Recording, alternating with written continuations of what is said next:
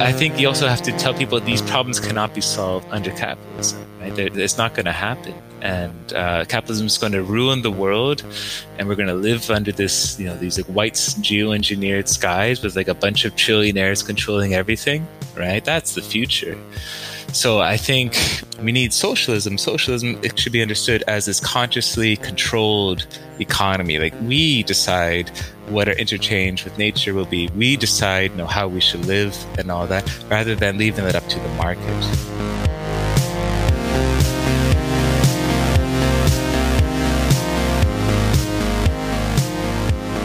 Welcome to this week's episode of the Dissens podcast. My guest is the environmental historian Troy Vettese. He studies the history of environmental economics, energy, and animal life under capitalism. Recently, he co authored the book Half Earth Socialism, which takes a close look at the environmental crisis we're facing today and proposes a radical eco socialist plan to save the future from extinction, climate change, and pandemics. Troy, thank you for being on the show. Thanks for the invitation. Yeah, Troy, saving the future from extinction, climate change, and pandemics. Kind of a bold statement. Well, that was that subtitle was foisted on us by Verso. I, I originally, yeah. So w- the book is is a utopian book, right? And I forget the exact subtitle of Thomas More's Utopia, but it's like a small beneficial book for you know increasing the understanding of something or other. But I like this idea of like a small beneficial book, and I wanted to actually use that subtitle, but uh, the marketing guys had the final say there. So, Troy, let's talk about life after capitalism and your book as well. One thing is clear we're facing an increasingly dystopian future with climate disaster and mass extinction on the horizon. In your book, you propose eco socialism as a solution. Let's start with our enemy here. Why do you think a sustainable life within capitalism is not achievable and we need to transition beyond capitalism? So, I, wrote this book, Half Earth Socialism, uh, with Drew, and that was kind of like a fun book on the side, right? I mean, it's also it doesn't really belong to any obvious discipline. Like there's a mix of like philosophy and ecology and history and all these other. There's even fiction in it and all that. Uh, my actual work as a historian is studying neoliberal environmental thought. So I wrote my dissertation on the emergence of cap and trade and then neoliberal debates with uh, Malthusians in the 1980s, mm-hmm. and so I think I know the other side quite well, and I can see what they're up to in terms of how they want to solve the environmental crisis. And to me, it's actually quite disturbing that most ideas that are uh, discussed for how to solve the crisis are neoliberal ideas, right? So we have cap and trade, for instance, uh, we're setting a limit to how much, I say, carbon is going to be emitted, and then the market will price uh, the right to pollute, and that's what the European Union has with the ETS uh, system. It hasn't worked very well. Mm-hmm. I mean, the average price, I think, uh, for like the first ten or fifteen years of the program was like three euros a ton, so it's useless. Um, and then the other thing they want to do is geoengineering, right? In the long term, the idea is we'll get a bunch of scientists, entrepreneurs to then solve uh, the crisis by by cooling down the Earth right? They'll put sulfur into the atmosphere that will uh, reflect sunlight back into space, cooling cooling things down. But it will cause many many problems. It'll turn the sky white. You know, it will mess up precipitation patterns. It might mess up the monsoon. Like many other things will go wrong. It's very dangerous, but it's very likely. And people are increasingly adopting this. Uh, even socialists are, and environmentalists are embracing this technology more and more. Mm. And then the other idea that, that the neoliberals have is the commons, right? So Elinor Ostrom uh, who lots of anarchists and lefties and degrowthers, you know, like, she's a, a neoliberal as well, and she she wrote about the commons um, in her famous book in, in 1990 as like a small scale solution uh, to various problems. So the fact that like all our, our main ideas for dealing with the environmental crisis come from neoliberals is probably a bad thing because at some level they're not interested in solving the environmental crisis. What the neoliberals really want to do is make sure they protect the market from government interference right? They, what they really want to do is prevent the government from coming in and saying, like, we're going to shut down fossil fuel, you know, infrastructure. We're going to, you know, prohibit certain activities or ban SUVs or whatever, because that will mess up the market mechanism. And neoliberals are unusual as, as far as economists go because they, they see the market not merely as a site of exchange, but really as this omniscient being in some ways. Like they see the market in theological terms right? And therefore they have to protect the market. Mm. So that, that that's basically the one side. And the book begins, like our book, Half Earth Socialism, begins with us discussing what's probably going to happen in the next 25 years. And even if mainstream environmentalists succeed in imposing various kinds of like cap and trade programs or increasing energy efficiency and all that, it won't be enough to actually cause absolute reductions in terms of uh, you know how much carbon we're emitting or how much land we're using for agriculture and all that, and therefore the environmental crisis will get worse, and we'll have climate change, we'll have mass extinction, we'll have zoonoses and all that. Mm. And I just don't think capitalism can deal with the environmental crisis. And I got into Marxism by way of the environmental question because I wanted to understand why is this there, there this need for growth, and I think a lot of degrowthers and a lot of ecological economists they describe economic growth as merely a cultural phenomenon, right? Like people like growth and then we just have to give up on growth.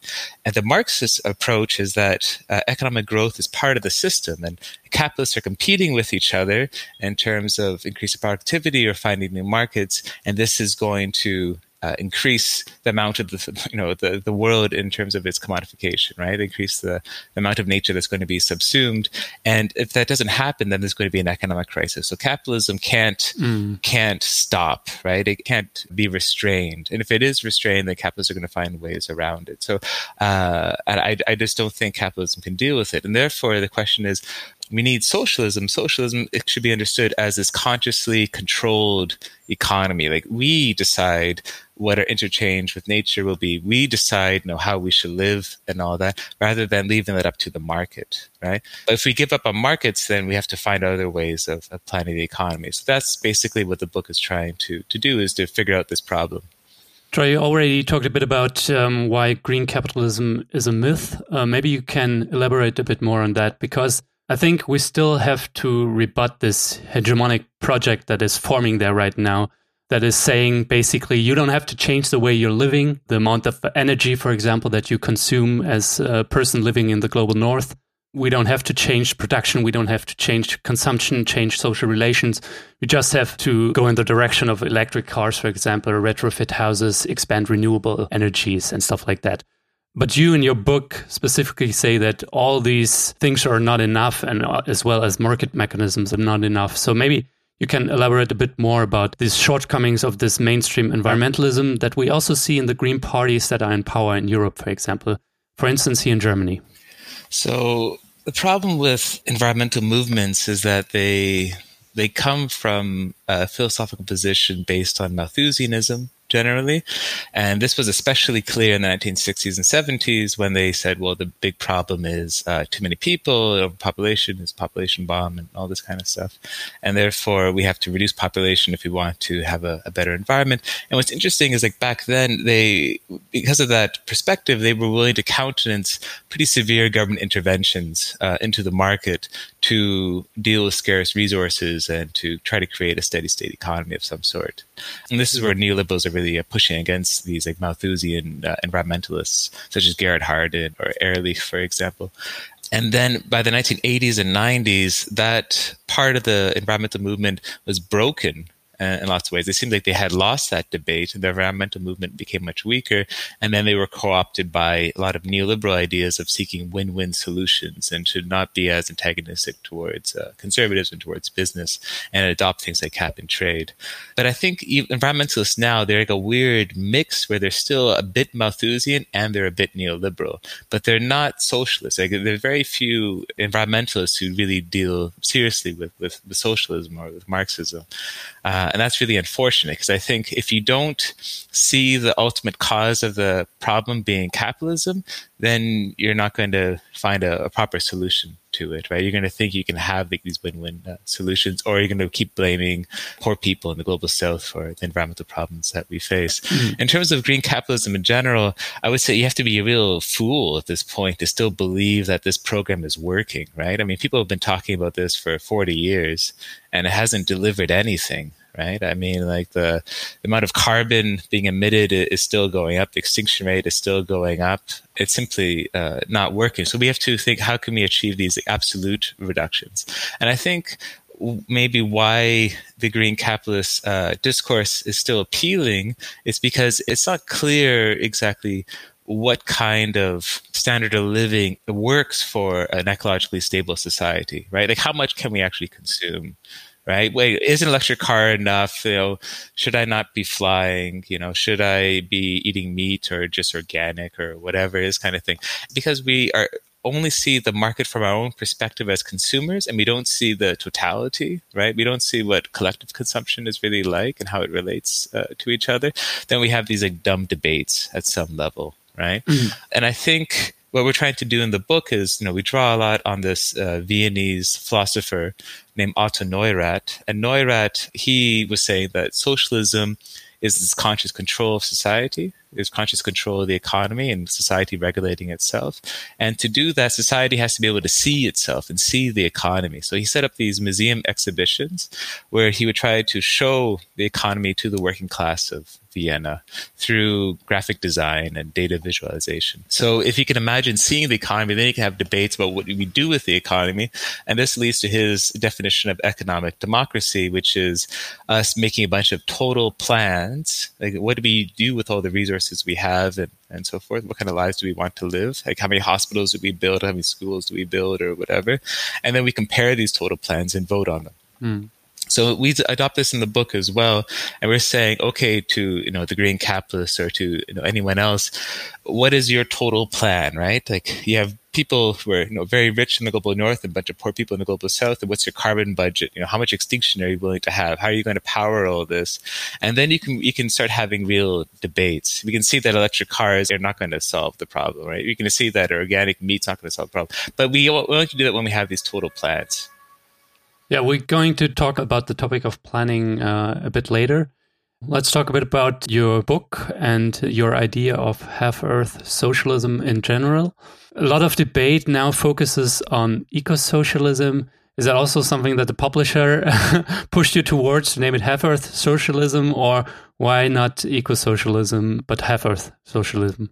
So what we were trying to do with the name of half Earth socialism was that we wanted to basically signal a few things. One would be that the climate crisis is not the only environmental crisis that's happening, as in the biodiversity crisis, you know, the extinction crisis is massive, is as important or even more important than the climate crisis. Hmm. And but we're not talking about it, right? So and the half Earth is an idea to actually conserve, you know, half the world into nature preserves of some sort to prevent uh, a mass extinction from happening. So we want to really center that.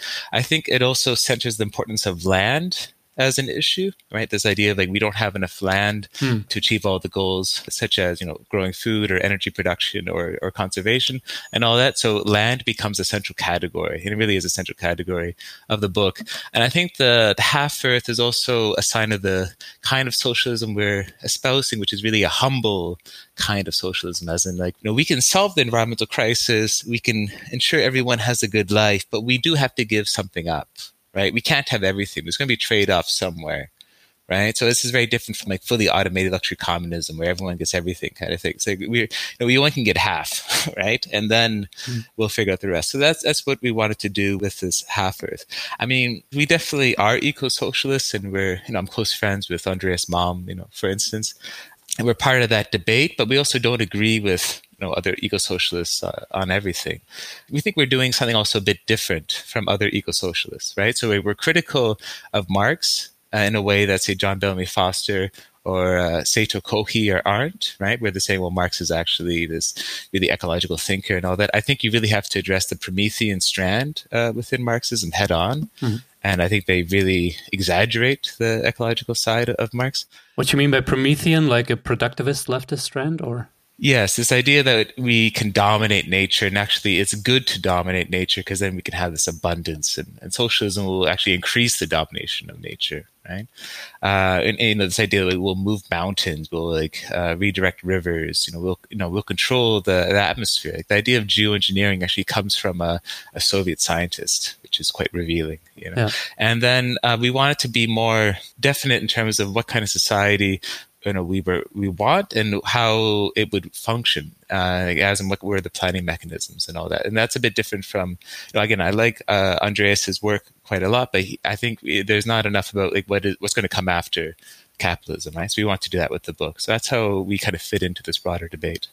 Yeah, let us talk a bit more about half Earth socialism, how it would look like. You kind of put forward three simple solutions toward the ecological and climate crisis, which are like pillars of uh, what you think could be a half Earth socialism. The first one you already hinged upon is planetary rewildering, so giving back space to nature. And the second one is widespread vegan diet for humanity, complete vegan diet or predominantly vegan diet. And the third one is renewable energies and energy quotas. So let's start with planetary rewildering, where the name of your eco-socialism, half Earth socialism, comes from. Just recently, I think the question of global ecocide and biodiversity was put into forefront a little bit more and into mainstream discourse. But still, even within the climate movement, and more so on the left, even, the problem of habitat loss and mass extinction is often overlooked. So, why do you think it's so important for us humans to reserve more space for wildlife? So, why do you focus so much on this idea of half Earth, half of the Earth for the environment, and half of the Earth for humanity? Well, extinction is tragic, I think, for the animals themselves. And I think we have to ask, you know, what gives us the right to cause so much destruction, to be such a, a brutal force in the world?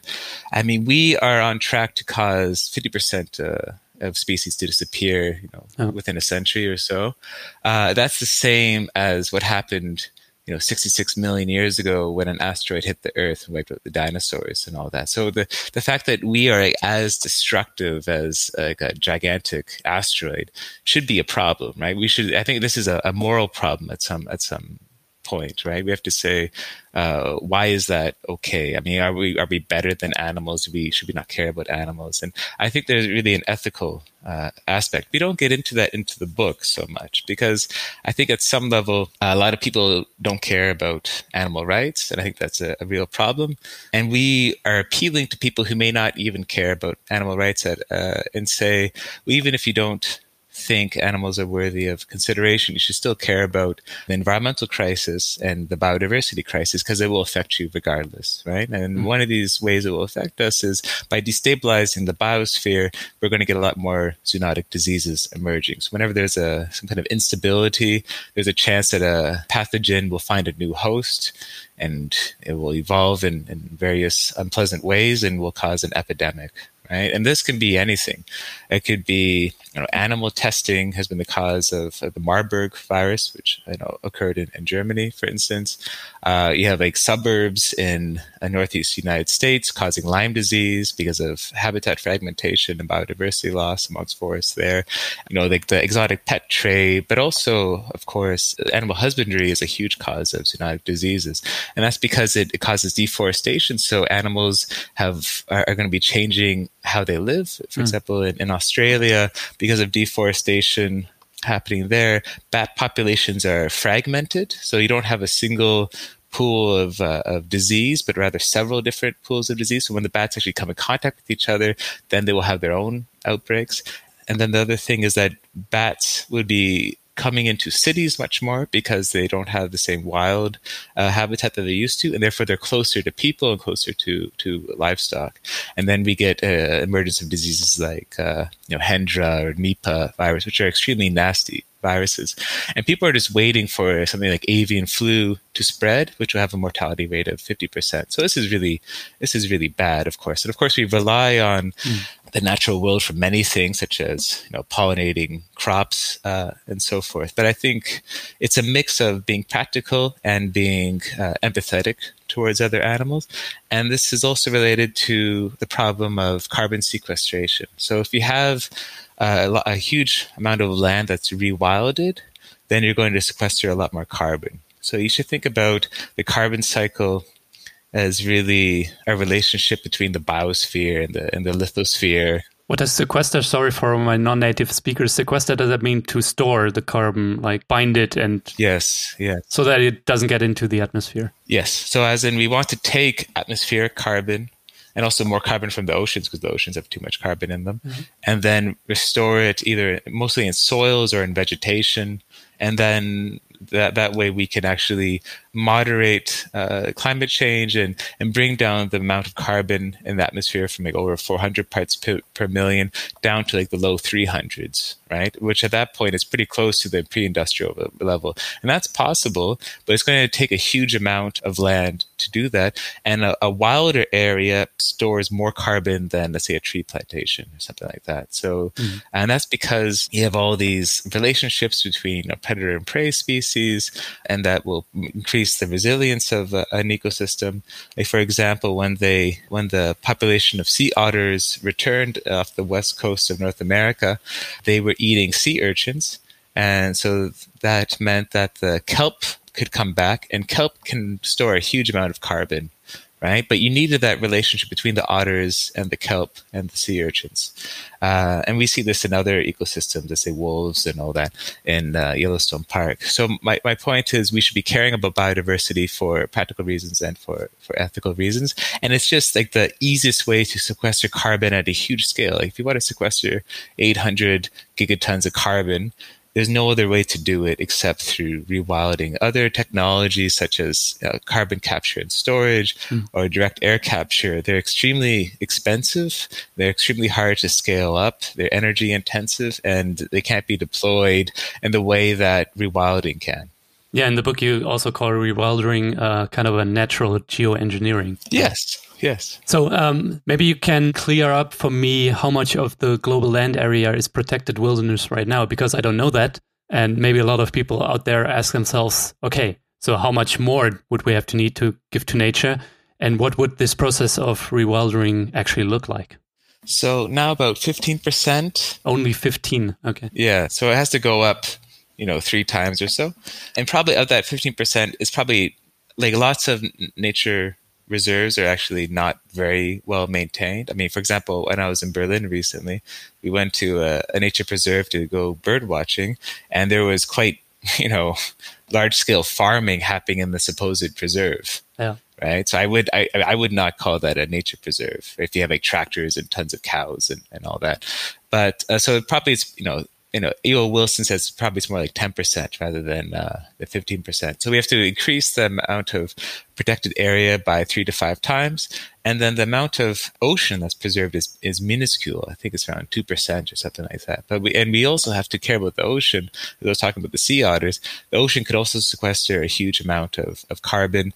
And we know very little actually about, uh, you know, what people call blue carbon, like how much uh, carbon the, the ocean could preserve. But, you know, whales or, or fish populations needs to rebound because they are also part of the carbon cycle. And if they recover, then we'll actually be sequestering a lot more carbon that way as well. So you take the idea of half Earth from the biologist Edward Wilson, who proposed to rewild half of the planet to end the loss of biodiversity. Why actually half Earth? Why not a third or maybe even 75%, right, to end the loss of biodiversity and have all these positive side effects on, on climate as well? Um, so why exactly half of the Earth? How does that number come about?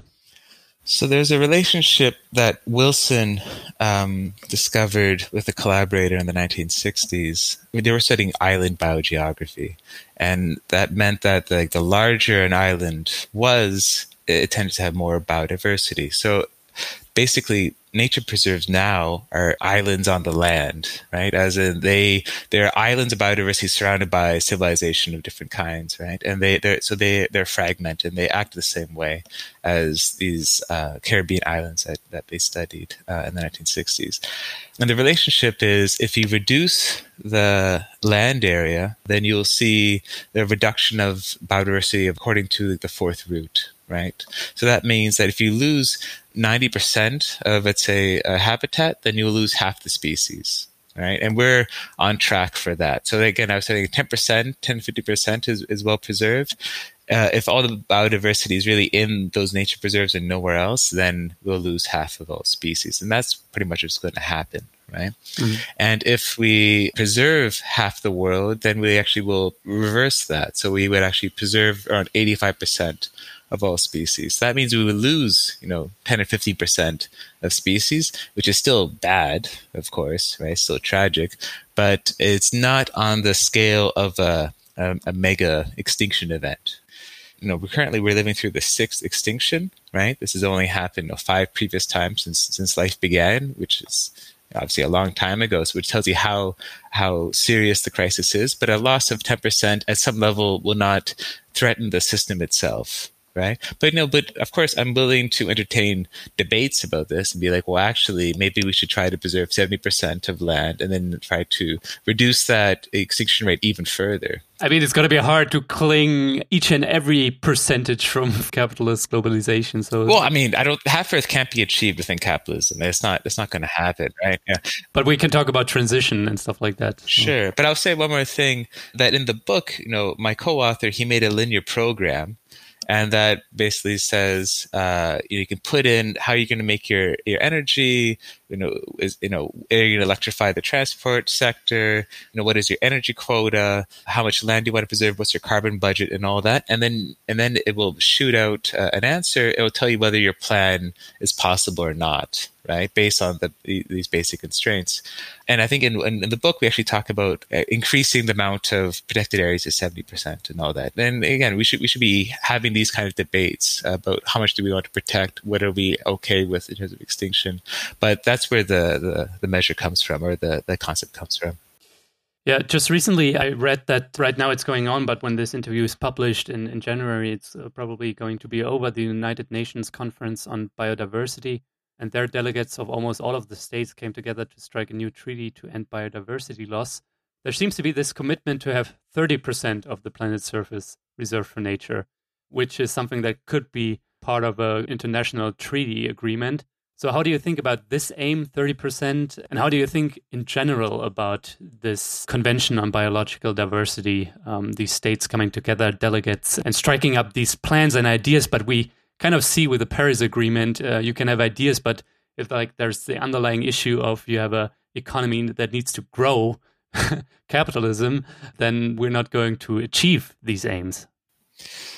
I forget the exact numbers, but when they met you know, like 10 years ago and they set goals for 2020, like they didn't meet the goals, right? So, I mean, like whatever is going to happen in 2030, I don't think they're going to meet it. But yeah, it's not to say that these diplomats are fools, right? They know that they're achieving something or trying to achieve something that's very difficult, especially within a, a capitalist system, of course. But I think the idea of having this like 30% by 2030, this like 30 by 30 is kind of a, a, bit of PR, right? And the end goal for I mean, a lot of people who are pushing this uh, include E.O. Wilson's foundation, right, uh, the Half Earth uh, group, and there's also a group uh, called the Wild Foundation. They were the first really to come up with this idea uh, that Wilson later adopted, and they have something called Nature Needs Half, right, and they're also pushing the 30 by 30, and that's kind of like a halfway step to their uh, ultimate goal of 50%, right? So I think it's it's it's good that they're trying, but I think the more you'll be trying to do this, the more you'll see there's going to be a squeeze, right? Mm. Uh, in terms of uh, competing for other goals, as in we're going to have a squeeze in terms of like meat production,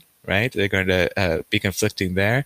For example, I think California wants to have a 30 by 30, but it's already something like 60% of all land in California is used as rangeland for, for the meat industry, mm. right? So it's going to be hard to get that 30% space and have space for everything else, especially renewable energy infrastructure, because they take up, you know, solar power and wind power. They're great, we need them, but they're not as efficient in terms of how much space they need as fossil fuels are, right? Fossil fuels are more power dense, as in the amount of energy produced per square meter is many times higher. Mm-hmm. So if we want to have a fully renewable energy system, then we're going to need a lot more space for that system.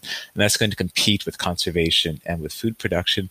And we're seeing these conflicts happening already. I mean, there, people are trying to put like wind farms or solar panels in nature preserves, and then people are saying, "Well, why are these environmentalists complaining about yeah. you know the energy industry? Don't they like that? But it's going to you know kill off this endangered tortoise or whatever, right? Like we're already having these these conflicts, and it's going to get much worse uh, as time goes on." What I found also interesting and where we need to be wary is um, that the idea of half Earth, um, you mentioned the Wild Foundation that pushes for that idea that also has yeah links to conservative and at times racist politics. And we see also with these nature preservations that there at times indigenous rights, for example, are trampled. So human rights are trampled. Um, so, how real is the threat of expanding nature preserves is burdening poor and indigenous people, and how do we as socialists deal with this colonial past of this idea and maybe neo-colonial forms of half-earthism? So I think a lot of lefties they see this racist heritage, its colonial heritage of the conservation movement, and then they kind of, you know, dust their hands and be like, "Well, that's bad, and we don't want to do that," and and they leave it there, right? And they don't articulate what does a socialist approach look like. And the book is trying to say uh, these conservationists, E.O. Wilson himself was a very flawed figure, and, and he's at some level fairly harmless compared to some of these other people who are again working with like apartheid South Africa and all mm, that, yeah. uh, or working with like Rhodesian mercenaries. Like, these are really unsavory people who are racist, anti-socialist, and, and all that. But at some level, we have to recognize that the biogeography that uh, Wilson studied is is correct, right? There is this relationship between land area and and biodiversity. So therefore, we have to say, as socialists, you know, uh, we want to stop this mass extinction event from happening. What is our solution? And it has to be different from what's uh, proposed by these conservationists. I mean, they basically are relying on philanthropists to buy up large areas and then turn those areas into exotic ranches where you sell like bison meat or you know in, in europe they have uh, the, the aurochs again which is like the original um, cow like the wild cow. And that's an you know you can sell that for a premium as exotic meat or you have like, ecotourism right? That's the other revenue. Or you have a game as in you have hunting happening for rich people.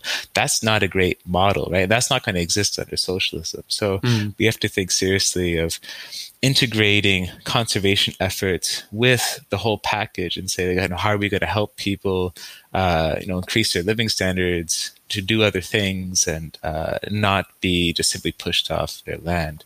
But I think this is also where we have to uh, think, I think, more critically about, let's say, some small scale farming now, right? I think people feel uncomfortable saying to a relatively poor farmer in the global south, like you have to change at some level, right? And they want to romanticize the figure of the peasant. But I think we have to I'm not. We have to be careful. We have to think further about this. I, I, think quite a bit about Poyang Lake, which is the largest lake in China, and half of it is a nature preserve, and the other half is full of poultry farming. And this isn't industrial scale poultry farming, mm-hmm. uh, but it's not subsistence poultry farming either, right? So instead of like having like ten ducks, that people now have like hundred ducks, which is again small scale, but still much more, and it's extremely dangerous because you have all these birds migrating through and they're meeting all these farm ducks. So like, probably you'll have uh, avian flu breakout there if it breaks out anywhere, right? And what should we do about this, right? Well, we, again, we should make sure that people are have uh, high living standards and have good education and good good healthcare and so forth. But I think we do have to push a bit and think about what needs to be changed overall. And this should not be done in an authoritarian manner, but hopefully should be done in a democratic, planned way. Mm. But we need to be having these debates instead of these really romantic pictures of agroecology or you know the figure of the peasant and so forth. But uh, it's definitely it has to be different from the conservation model we have now. Yeah, but uh, one thing I learned in your book, and uh, I can recommend it uh, really to everybody out there. It's of course in English. Um, is there going to be a German translation, by the way? Sadly, no. We haven't been contacted about that. There is a Spanish translation that's going to come out soon and a Korean translation, but that's about it so far. So hopefully, uh, the German publisher is hearing this uh, talk to me. Yeah, call Troy, call me. Uh, we exchange contacts. Publish this in German. It's it's a great book, and I think the German climate justice movement needs to read that, and environmentalists need to read it in order to bridge differences and to push for something like a eco socialism so let's talk a bit about the way we are eating. So I hinge upon that, that one other pillar is veganism, widespread veganism, or at least like a predominantly vegan diet. And you already talked about how the way we're eating and the way we're producing food, and especially the industrial scale animal farming and our overconsumption of meat is driving habitat loss and this, uh, again, is the biggest driver of extinction of species. So um, maybe you can explain a bit more how animal husbandry is the leading cause of biodiversity loss. So I think when people have debates about land use, they're often thinking about suburbs. So we have these like endless dumb debates saying, well, actually, everyone should live like in New York City and suburbs are bad and just like pack them everyone in. There's this one architect and he had this super dystopian vision of the future that was accidentally dystopian. I think he thought it was a great idea where you're going to pack like 10 billion people into one mega city like in the line that they are producing right now somewhere in the Emirates, right? Yeah, yeah, yeah, exactly.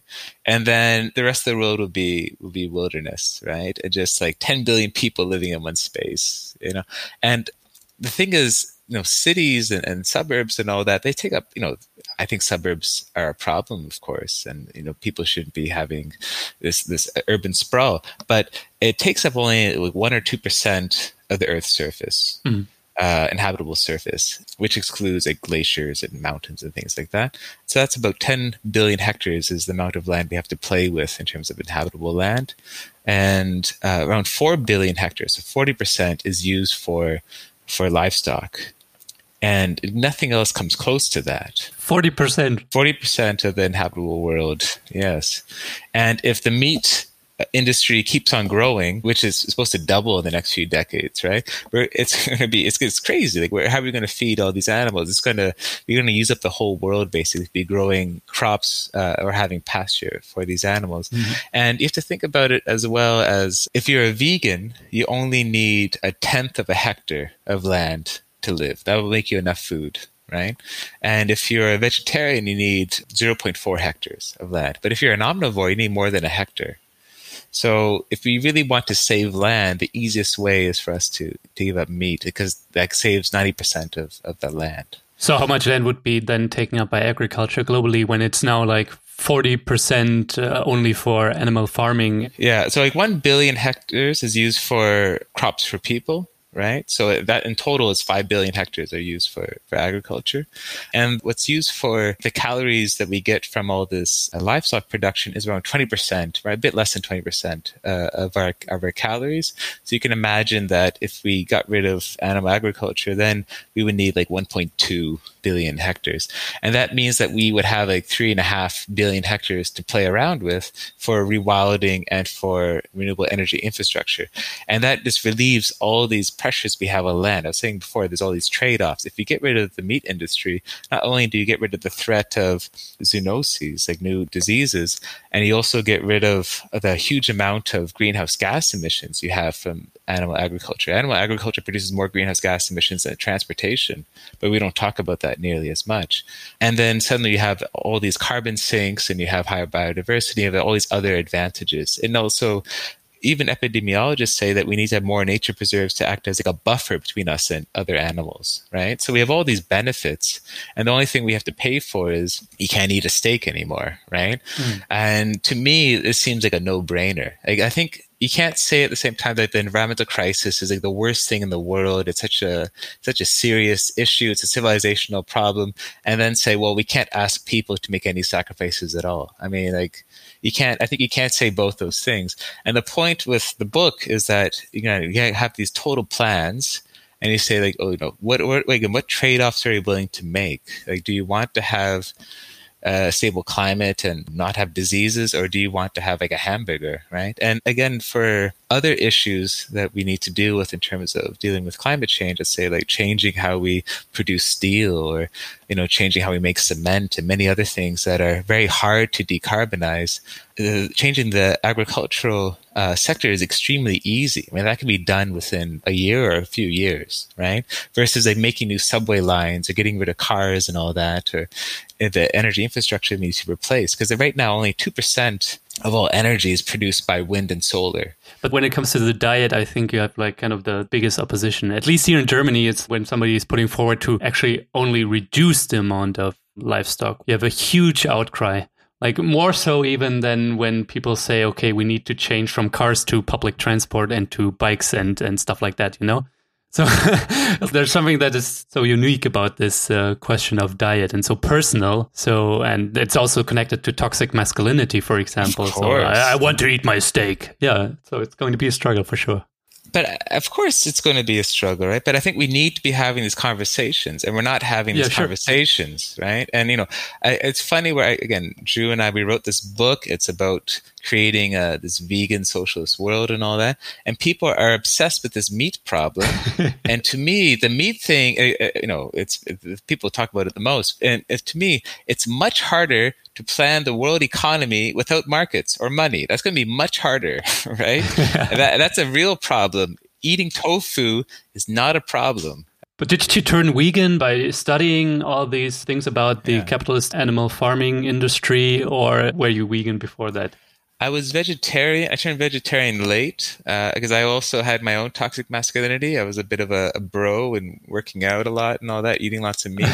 and then I began to reflect on that. I became vegetarian. I have a bunch of vegetarian friends, and I became vegetarian. And that's because there really aren't good arguments to eat meat, right? I mean, you have to say like we're better than animals, or we, I don't care. I can do whatever I want to animals. And I think like you can't have a coherent position really.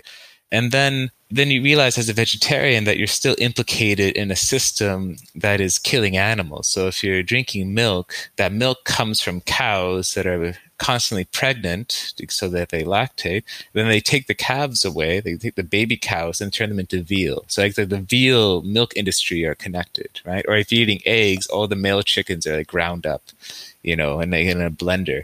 So I mean, like you're still connected. So that's why I became. Uh, it was more for like the ethical reasons. But I think the environmental reasons are, are just as strong, of course.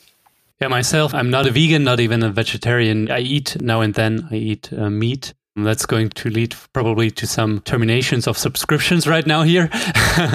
but uh, yeah, we, we need to have the, these discussions. We need to talk about our personal diets uh, also on a global level. The exporting farming industry and for sure, we need to massively, massively reduce the amount that of meat that's produced, the amount of livestock. That's for sure.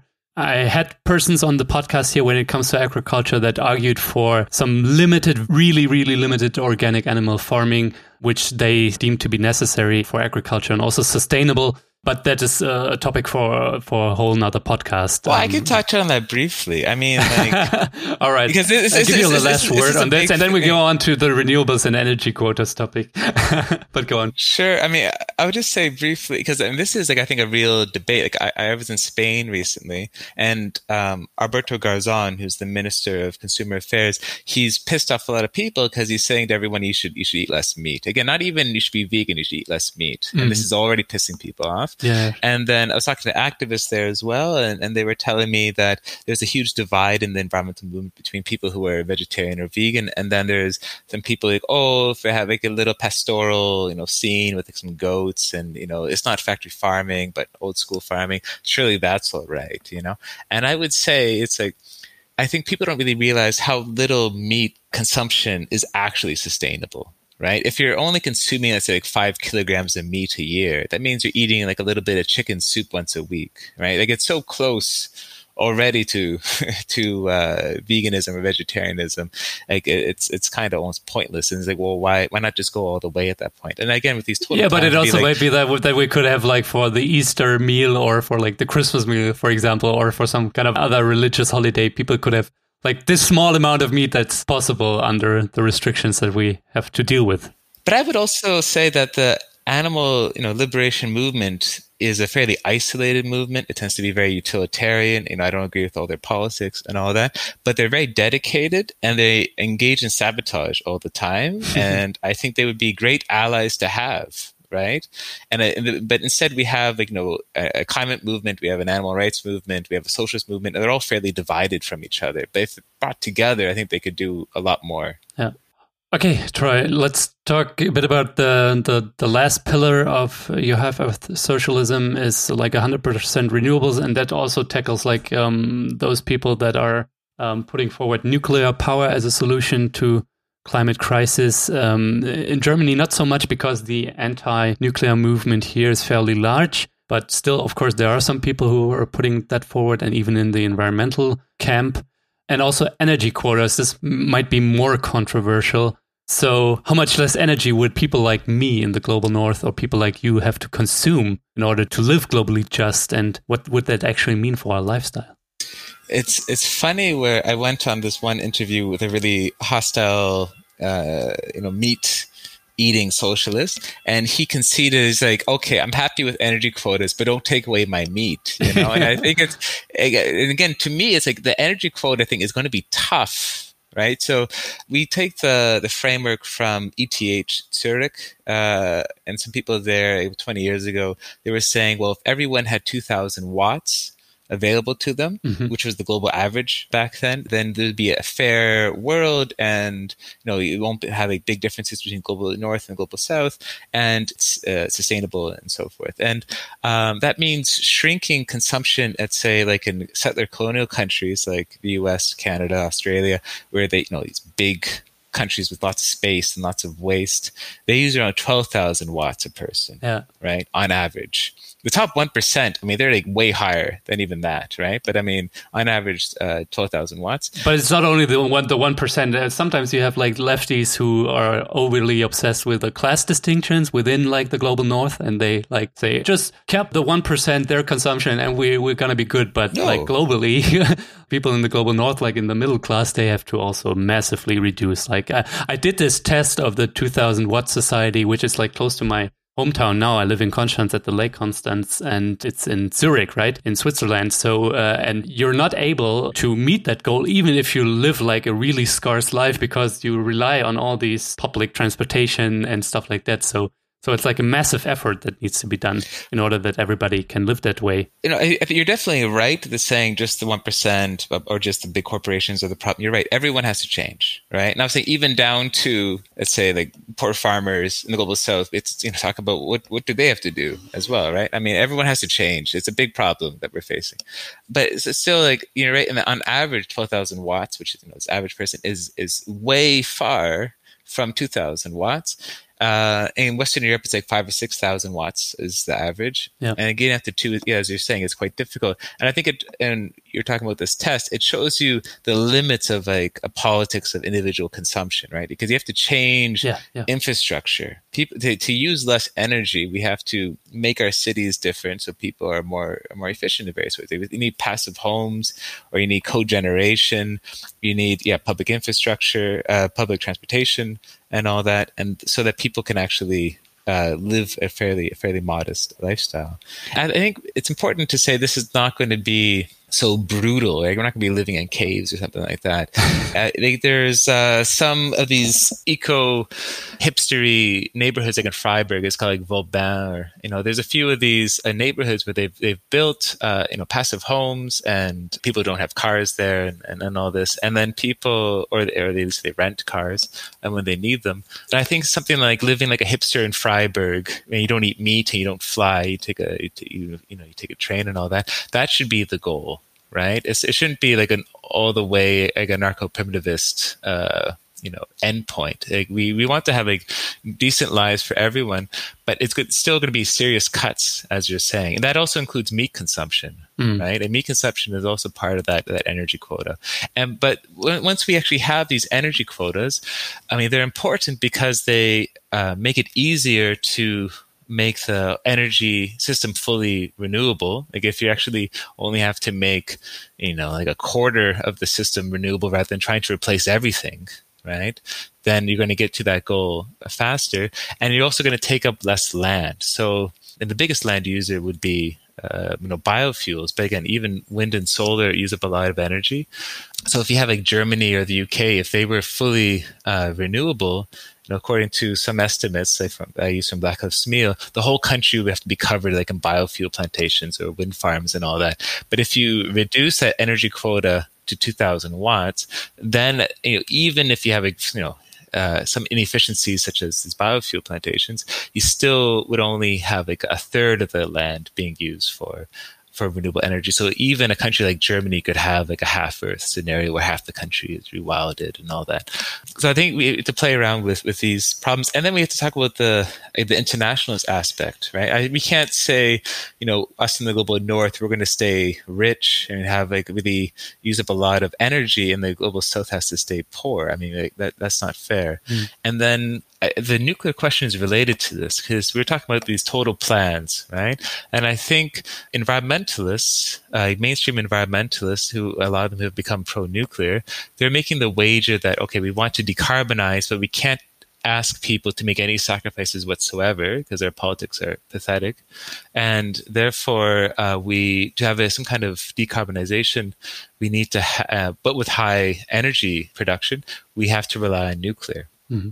So, you know, like Shellenberger or even like James Hansen or I think Monbiot goes back and forth on this. I can't remember where he is now, but uh, they all support support nuclear. Uh, the thing is, if you actually have that many nuclear reactors, if you actually increase the number of nuclear reactors tenfold, right, then you're going to uh, quickly run out of uranium that's easy to mine. And then your carbon intensity of the uranium mining is going to go up so much that nuclear is no longer a, mm. you know, a, a carbon neutral source of energy right? And then they have to rely on, you know, they know this, like they're not idiots. So they, they then say, well, we'll rely on other forms of nuclear power, like fast breeder reactors. And this is a technology that simply doesn't work, right? I mean, these fast breeders, which produce plutonium as a byproduct, they're attractive to nations because they want to have basically plutonium factories for their H bombs, right? but they're not good at producing energy because if uh, there's any leak at all, the coolant is made of uh, liquid sodium, so it catches fire. And you don't want to have your nuclear reactor on fire, right? So they're always down for repairs, and they actually produce very little energy. So mm-hmm. it's uh, it's a total mess. Like I don't understand the. I think the nuclear bros are similar to the you know the guys who don't want to want to eat meat all the time because it's kind of like this weird macho energy source at some level but it's it's a it's not going to work. And I think the nuclear question is like the most popular thing the environmentalist movement has ever come up with. Right? That's the only thing that wins the majorities, like in referendums. Like nothing else does. Right? So to actually say we're going to be pro-nuclear is the best way to demobilize the environmental movement. Yeah, and when when we look at the war in the Ukraine, Russia's war against Ukraine, and we see what happens with the nuclear power plant there, or what could happen, and what happened with power plants in the past, plastering the world like with the hundreds, hundreds of nuclear power plants seems like a dumb, really dumb idea in volatile times. It's it's insane. Yeah. So that leaves us obviously with energy quotas and with sacrificing some of our consumption in the global north uh, because renewables, some people think that renewables are kind of limitless and endless in supply, but um, they're actually not. There's this problem of storage, for example, when uh, when you have like, uh, it's called Dunkelflaute in Deutsch, when you have like the skies are gray in winter and the sun is not shining or the wind is not blowing, right? So that's one part of it, which I don't think can correlate with a growing capitalism. That's the one side, and the other side is the land use, the land mass that you uh, focus in your book about. Yeah, it's going to be extremely hard to have a 100% renewable energy system, right? I mean, uh, it causes lots of instability, and you're saying there's problems with storage, and and you know, one way to deal with those problems is to actually have redundant capacity, which means you need more uh, I say this infrastructure, right? But to aim for like a less to let aim for less production but that just makes the problem worse right? If you want to have like 12,000 watts per person then you need a huge amount of renewable energy infrastructure. And again as i was saying we're only at 2% of global uh, energy production so it's going to take us a long time to get to 100% and there's some things that are extremely hard to decarbonize as i was saying like cement and steel and aviation fuel are pretty much impossible to decarbonize. They're very hard to decarbonize. And uh, we'll have to figure that out as well. So I think this uh, idea of like, oh, renewables will solve anything is, is simply incorrect. And of course, you know, when we have to have all these electric cars, that's going to make the problem harder as well, right? So if we actually just had more efficient kinds of public transportation with, you know, trams and, and subways and all that, then it would make the, the transition easier to accomplish. Because again, we don't have much time as well to build all this out. Yeah, this brings us to the topic of planning. That's also a big part in your book because one thing is for sure like rewildering half of the earth, dismantling the meat production, and like strict energy quotas or energy quotas uh, that would reduce the mass of our consumption. Uh, that can't be actually achieved within capitalism. That uh, can only be achieved when we transition to a post capitalist society. So, how would we actually organize such a production and consumption without markets? So yeah, and it got to the hardest part of the book. so and the most controversial even within lefties. Yeah, yeah. And I think we are just sketching out in the book. We're trying to be more concrete than most books. I think a lot of lefty books, they just kind of do a hand wave saying, well, we'll have socialism and it'll be awesome. Like, just trust me, you know? And we think, you know, again, we are utopian socialists as well as being Marxists. And we say we need to think seriously about what is the utopia that we're fighting for? How is it actually going to work? And utopia, you know, and utopian thinking is not just like daydreaming, but it's really practical work. I think we need to convincingly show uh, how a non-capitalist society would actually function. Because like, why would anyone trust us, right? Why would anyone say, let's get rid of this uh, civilization that we know and try something completely different, even though we have no idea how it would work? Like, you have to be a, a fool uh, to do that. So we, we need to really think through these problems, big. You know, what is socialist democracy? You know, what is uh, how do you plan without markets and all that? So most again, I, I organize a a planning conference at my university a few months ago, and uh, most socialists are some kind of market socialists. They want to include markets. They want to replicate uh, the information gathering that that markets do within socialism. I, I'm cautious about this because I think the dangers with market socialism is that you would uh, to do that you will keep on reintroducing um, certain market mechanisms such as unemployment or bankruptcy and so forth, and then you end up back at at capitalism, right? When the problem with capitalism again is like this: it's decentralized. No one is in control of where investment actually happens, and and it will go under its own momentum rather than us deciding what we want to actually do. So therefore, we can't have markets, or at least markets have to be extremely limited, right? The way we see it is that we would rely on linear programming. So this is a form of optimization uh, mathematics. And this, again, was, was saying in the book that Drew made his own very simple program. We probably have a more complicated program in an actual socialist democracy where people would play around with total plans of various kinds, right? Like, you know, what is you know, what is our energy quota? What, how much land are we saving for for nature preserves? What is our carbon budget? You know, how much you know, how much warming are we happy with, and all that. And then you would see if your total plan works out, right? If it actually is possible.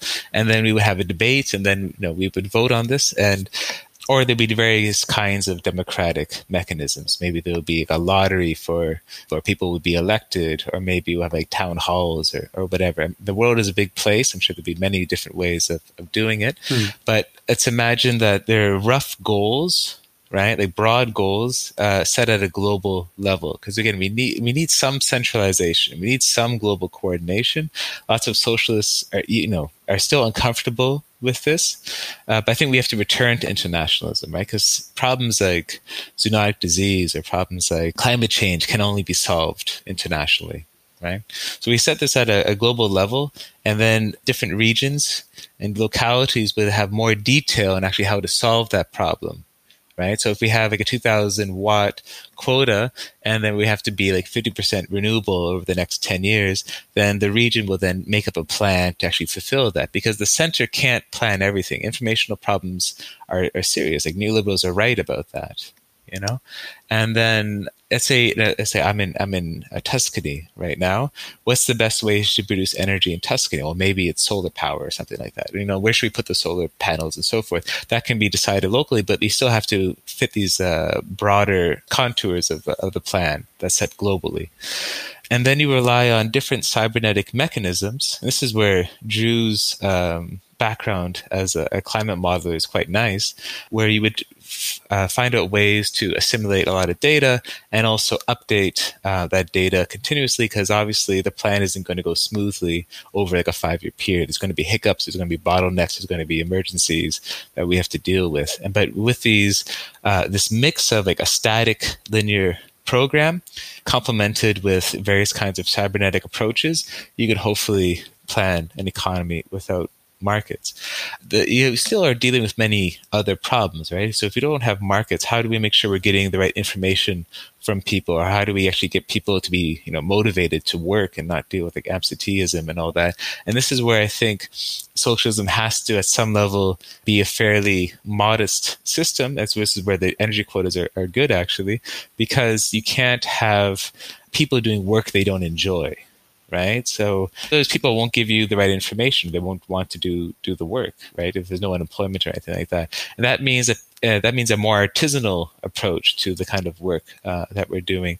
There will be some things I'm sure that will require some kind of factory labor, and there's ways of uh, dealing with this. Either you give people higher compensation for unpleasant work, or maybe everyone has to do like two years of unpleasant work in some kind of labor battalion of some sort. But these are the kinds of problems we have to think through. But I don't I don't think it's impossible to actually to actually do it. So Drew and I are getting you know, deeper and deeper into planning theory and uh, you know, we're hopefully going to write another book that will kind of sketch this out more.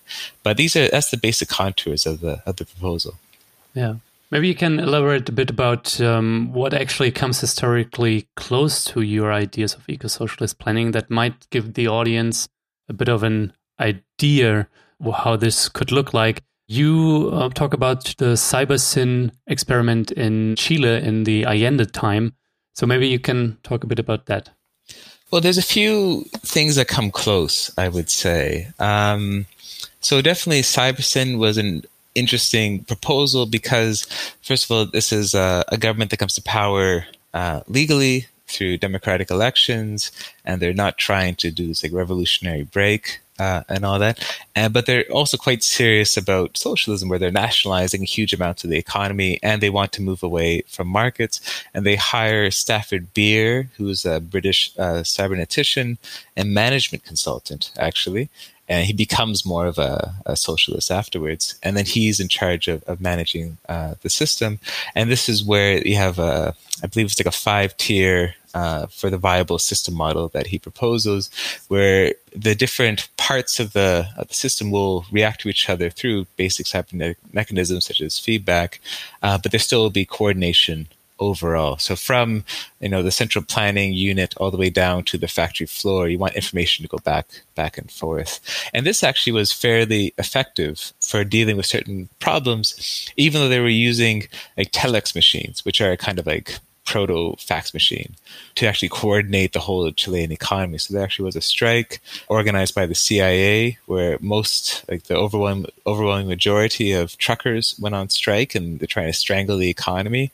And they only had several dozen loyal truckers to move things around. And they were actually able to, to do that through this uh, program. Mm things have changed a lot since the early 70s in terms of uh, cybernetic advances. Again, so uh, there is this close relationship between socialist planning theory and Earth system science. So uh, a lot of these techniques were developed by you know, Soviet theorists in the 1960s and 70s. They were not allowed to implement their ideas because the bureaucracy in the Soviet Union and the party liked its powers over distribution, and they didn't want to give that up, which is why socialism really has to be democratic in order to function properly.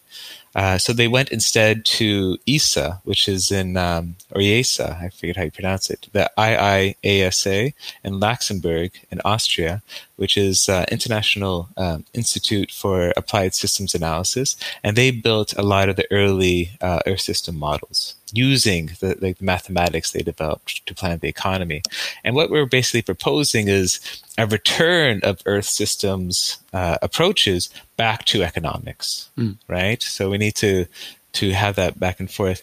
And in terms of other real life examples, there was a planning theorist in the Soviet Union in the 1980s named Olga Bermatova, and she did a lot of interesting work on the railway line that the Soviets built in the 80s across across Siberia, where she was trying to include a lot of uh, ecological parameters within the overarching plan right? And she didn't have great data to actually do this, but this was a great, uh, like a valiant uh, attempt. And then the other thing I would say is a very unpopular thing to say would be Cuba in the 1990s as another way to think about what eco-socialism might look like. And again, of course, uh, society went through a real shock. I mean, the people went hungry. It was it was quite a quite terrible. It was like as bad as the Great Depression uh, in Cuba in the 1990s. The, the economy contracted by 30 percent or something like that.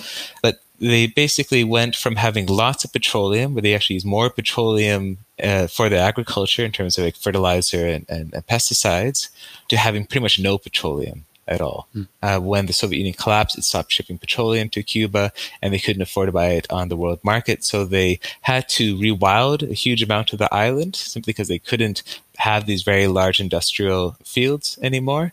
Uh, people gave up eating meat or they ate very little meat again because they couldn't afford to farm uh, at that scale. People were riding their bikes and, and, and they were able to actually maintain educational and health you know programs even though there was this this crisis. So this is a little bit of maybe what an eco-social society might look like. I know what would be what does society look like if you don't have fossil fuels? So these are a few of the uh, influences on on how we think about these things. So any discussion about um, planning an alternative economy has to take into account the failures of historical and existing socialisms, above all, the dangers of authoritarianism. You hinged upon that, economic inefficiency as well, and uh, the destruction of nature as well, which uh, all these past socialisms did. So, what do we have to do better as socialists today? I'll say one more thing about socialist influences and what we think about socialism is um, is China, right? Because China is this weird society where it's like half capitalist, but also still still a party state in many ways. And you know, the Chinese they they do implement quite uh, large scale environmental plans uh, as well. For example, like 40%, I think, of the country has some kind of rewilding initiative underway, which is which is massive, because they're really afraid of desertification. So, I mean, there was too many herders, uh, especially in the Northwest. In the 1980s and 90s, there was a big boom for cashmere.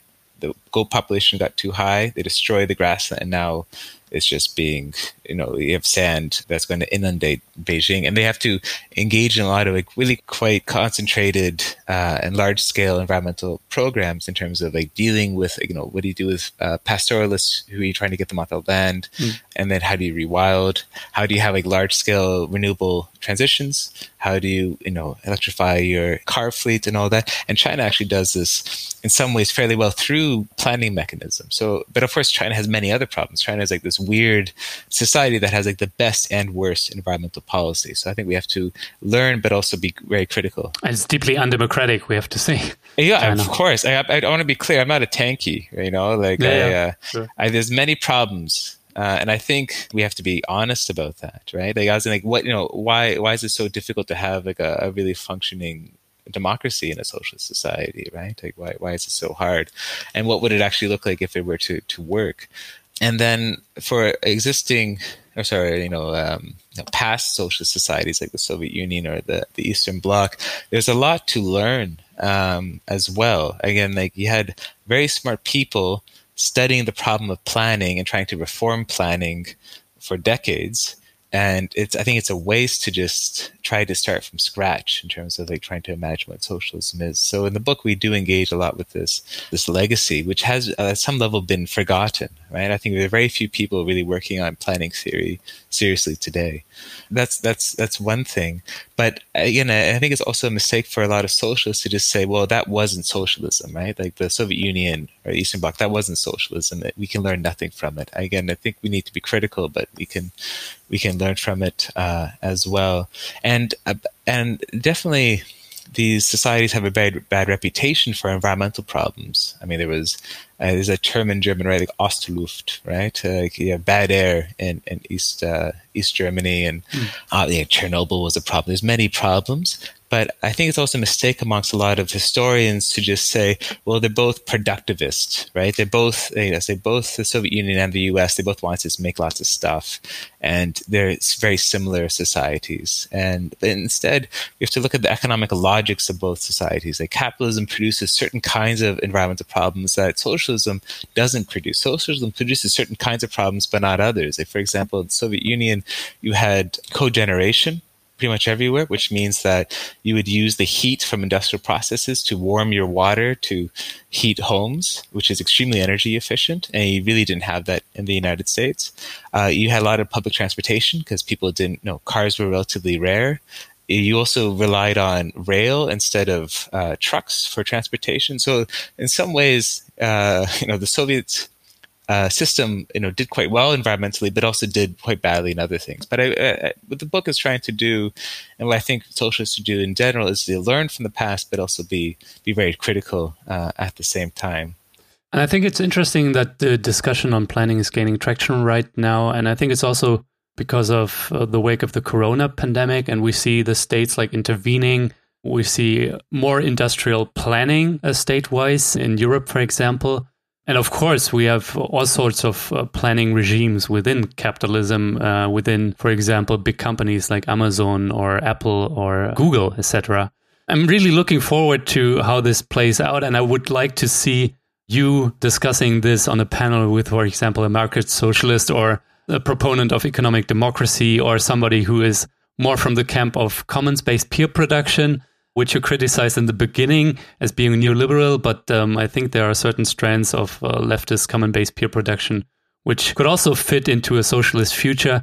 And um, this brings me kind of to the point that at times when I read your book, which is so interesting, and again, recommendation for everybody that listens to us, but at times when it comes to planning, I found it a bit picky, and I think we have to be more a bit more agnostic, especially in the situation that we're right in now. We need to be more agnostic on which kinds of economic planning and ownership models, for example, a perspective of transition can integrate and should integrate. And what comes from that, that is also up to the future to a certain degree. But when it comes to the here and now and the different strands of socialist planning and socialist ownership theory, we have to be a bit more agnostic and, and see a bit more common ground. But maybe I'm misportraying you and Drew in the book. I, am I mean, this is not like the final word on what the future is going to look like. No, we're just we're just two two dudes writing a book for fun at some level and trying to think through these problems for ourselves, right? Because we were we started writing the book and be like, you know what is the cause of the environmental crisis and what does it really look like to overcome it right? And this is this is what we came up with for our proposal. But i think we in general i welcome a, a debate and then we i think we make this clear in the book like you you can disagree with us you know you, maybe you don't want energy quotas maybe you don't want veganism or whatever but put your own future forward right? Put your own utopia forward and let's debate utopias. And then in terms of planning i think you know, it's been a, a, process for us to to delve into this literature that's often you know decades old, mm. but uh, we want to spark or at least encourage other people to think seriously about planning. We don't want socialists to keep saying, "Yeah, you know, we have this builder for both." You know, we don't want to think about the future. Instead, we we should be thinking quite technically and quite, quite concretely about uh, socialist uh, political mechanisms and socialist governance. So like we're, I'm happy to uh, to you know debate different planning theories, of course. Yeah, and the cool thing uh, to our audience out there is that you as well can participate in this debate and in a very playful way, sort of, uh, because uh, Troy and Drew also put out a video game how cool is that? Socialists are not boring. They put out video games. So uh, they put out a half Earth socialist video game out there where you take up the role of a planner after a socialist revolution and you plan the future with all the hurdles and all the difficulties. What is going to be produced? How much space do we reserve for nature? But you also have to keep the populace happy, yeah, because uh, anarcho primitivist way is not the way that anybody of us wants, and uh, you you won't find majorities for that. So maybe Troy, you can briefly, just briefly, because time is almost up, you can talk about why you put out this half Earth socialism game, uh, which I also played a little bit, but um, I'm looking forward to playing it more. And how has it been received so far? So Drew and I were looking for designers to make a book, I mean, make a, a, site for the book. And then we wanted to include that linear program that I was telling you about, you know? And, and then these designers in Berlin at the Trust Network, they said, "We're not going to make you a website. We'll make you a video game." And I was like, I was like "That's that's hard to turn down, right?" And so we worked with a bunch of designers, including the main uh, game designer Francis Tseng, who's at the in New York at the Jain Family Institute, and we worked together with a bunch of um, you know, there's a musician, there's a researcher, uh, we had like a reading group. many people were involved, and we put together this game. And it, it's trying to do what Neurath did back in the 1920s. So Neurath is like, I'm going to have a museum to show people the economy. We don't have a museum, right? So the game is uh, like a mini version of that, where we want people to visualize hmm. what the future could look like, and also see all these interconnections between the global environment, the global economy, and see trade-offs all the time. I guess uh, you can't have everything, right? So what are you going to pick? And then hopefully it'll encourage debates uh, of what, yeah, what kind of future do you want? Do you want to have nuclear? Do you want to have geoengineering? Do you want to have veganism?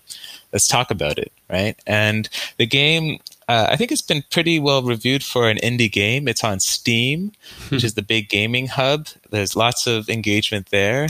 I think around 80,000 people have played the game, which, you know, is many That's more people cool. than have read the book. So, yeah, it's, uh, um, and some people have taught it in their classes. Uh, I've done class visits to help people play the game as well.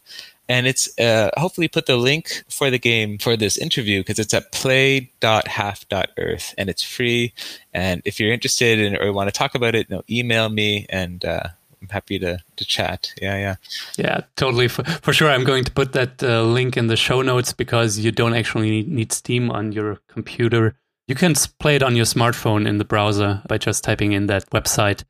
Troy, just two more questions. Um, one is regarding strategy, and one is just question uh, what we could gain from socialism, because it, it seems to be that in eco-socialism we will have to sacrifice some of the stuff that we might grown accustomed to so, regarding strategy, having a clear understanding of capitalism, having a clear understanding of the problem of environmental crisis and how that is linked to capitalism, that's one thing. Another thing is, of course, formulating like a broad narrative of eco socialism that uh, different people can fit into. And of course, uh, discussing concrete politics and how to plan the economy, as you do in your book. Uh, that's also important. But besides all of that, there is also the necessity to think about coalitions, think about the people that could lead to that transition because your video game starts with a sentence, uh, there was a socialist revolution and now you are going to plan. But the biggest difficulty right now for us is to actually get to that point, to that socialist revolution or even only a Green New Deal, for example, you know? So who in your eyes is the revolutionary subject, so to speak? And what do you think will be necessary for us to achieve such an eco-socialism? I told you at the beginning that I study neoliberals, right, as a historian. And neoliberals, they're extremely well organized. They have around 500 think tanks around the world with like 20,000 people working in them, plus many journalists, many economists, many political theorists, and all that at different university departments. Mm. They can always make more um, think tanks. They even have like a, a, foundation called the Atlas Foundation that is in charge of like franchising uh, think tanks. They have like an annual meeting, the Mont Pelerin Society, where the, like, the 500 most important members get together and talk about strategy and all that. You know, they have lots of funding. They have astroturf groups. You know, and they're able to think about the long term goal, because at some level they are utopians of a sort. They're like anti humanist utopians who believe in their godlike market and want to set everything on the market's terms, right? So that's their endpoint. And then they can, because of that endpoint, they are cohered as a group, as they all believe in this. And then they can think about medium and, and short range strategy and they can imagine like who can they work with to achieve those goals, right? Now, environmentalists and the left don't have anything like that. We don't have like an endpoint. It's too vague, I think, to be useful as in like an environmentally stable society or like a, an equal society. I think that's that's too vague. We need to think more seriously about about what you know what what does it mean to be an environmentalist or a socialist now, and we need to have organization and we need to have medium uh, and short range and, long range goals, right? So we need to build that up from scratch. And the neoliberals, they did that pretty soon after their initial defeats in the 1930s. the Great Depression showed that nothing works, that laissez faire doesn't work. So they reformulated their ideas and they started to organize. Socialism and also the environmentalist movement were really badly defeated in the 18, 1980s, and they never really recovered. I think they never really did the work of laying out how are we different from those previous uh, approaches to socialism and environmentalism. Mm. Instead, they were at some level co-opted by by neoliberals, or they just leave things very vague. So the, what the book is trying to do is trying to say, okay, let's at least have these like foundational debates. Like, what is our philosophy, right? You know, what do we think? What is the future we want, right? And then we can start to think about who our allies are to actually achieve you know such a goal. So it's it's a very modest contribution in that respect. I don't you know I don't think that I'm going to become like the head of some like giant movement. I, I don't think so. Instead, this is a part of you know I'm not a megalomaniac, right? I mean, so this is sure. this, this is like a part of a broader debate to be more specific about our goals and to encourage that instead I, we don't have time to be vague anymore about who we are or what we want mm-hmm. right? I mean that that was the time was over for that 30 years ago but we're still doing it and it drives me insane you know? So the book is trying to push that. And then uh, you know our approach or our solution again i hope there's many proposals uh, is that you can imagine environmentalists should become socialists, right? Socialists should care about animal rights. They should care about the environment, right? We all need to include a feminist uh, critique as well. I mean, you were saying um, before that how like toxic masculinities are one reason why people eat so much meat, uh, for instance. We also have to care about the post-colonial critique and, and, and use that to inform our uh, environmental policy and our conservation yeah. policy, right? So we need to build on all this, but also we have to be critical of like, every group that I just mentioned as well, right? Like animal rights people have to, at some level, give up their utilitarianism, right? Give up their fad with uh, with crypto and things like that, and become socialists. Like you can't achieve animal liberation under capitalism, you know. And uh, all these groups have to change their belief to some degree and begin to agree on uh, something that unifies them. And that's what the book is trying to do: is to criticize each group and hopefully uh, offer a unifying through line for everyone as well. And I think such a coalition could, uh, you know, they would probably number around like maybe 20% of the population or something like that. From there, you can really start thinking seriously about, about policy, about organizing and all that. And I'm actually very optimistic for the Spanish left. The Spanish left, they, uh, the eco-socialist left, they're closely connected between activists, right? Like the Fridays for the Future, you know, people are part of this. They're closely connected between intellectuals right? So people are translating. There's a group that I really like called Contra el Diluvio, and they translate a lot of eco-socialist work into Spanish, and they think very seriously about this stuff, and they're, they're quite clever. And then there's politicians, right, who are also associated, and even in government, who are you know, connected to these intellectuals and to these activists. And I think once you have like this triad, yeah. right? Then you can begin to see some movement. And this is why we've seen debates in Spain about like, well, we have to eat less meat and, and all that, right? And they, they're, they're getting more organized. They're having another big meeting in March to, to do more work and all that. So, I mean, I think it's possible to actually change the world. I mean, neoliberals have shown us that, but we need to build up our ideas and need to build up uh, our connections between, I think, politicians, intellectuals, and, and activists uh, but I think we're very far behind, right? And we need to we need to you know, change that very quickly. And hopefully, the the book and the game spur a bit of a discussion in that that regard. I went on tour with the book uh, over the last you know several months, and it's been quite rewarding to talk to activists and to intellectuals and politicians who have found the book useful. So there's maybe some hope, but uh, we're, we're losing very badly, I would say. Yeah.